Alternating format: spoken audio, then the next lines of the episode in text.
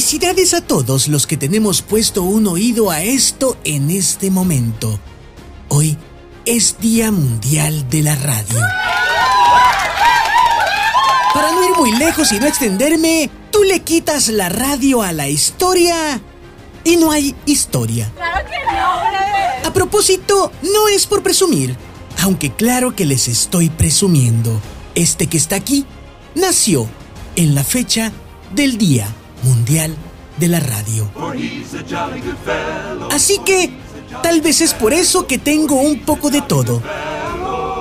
Canto porque me animo, no porque sé. Hablo por aventado, no porque sea una chucha cuerera.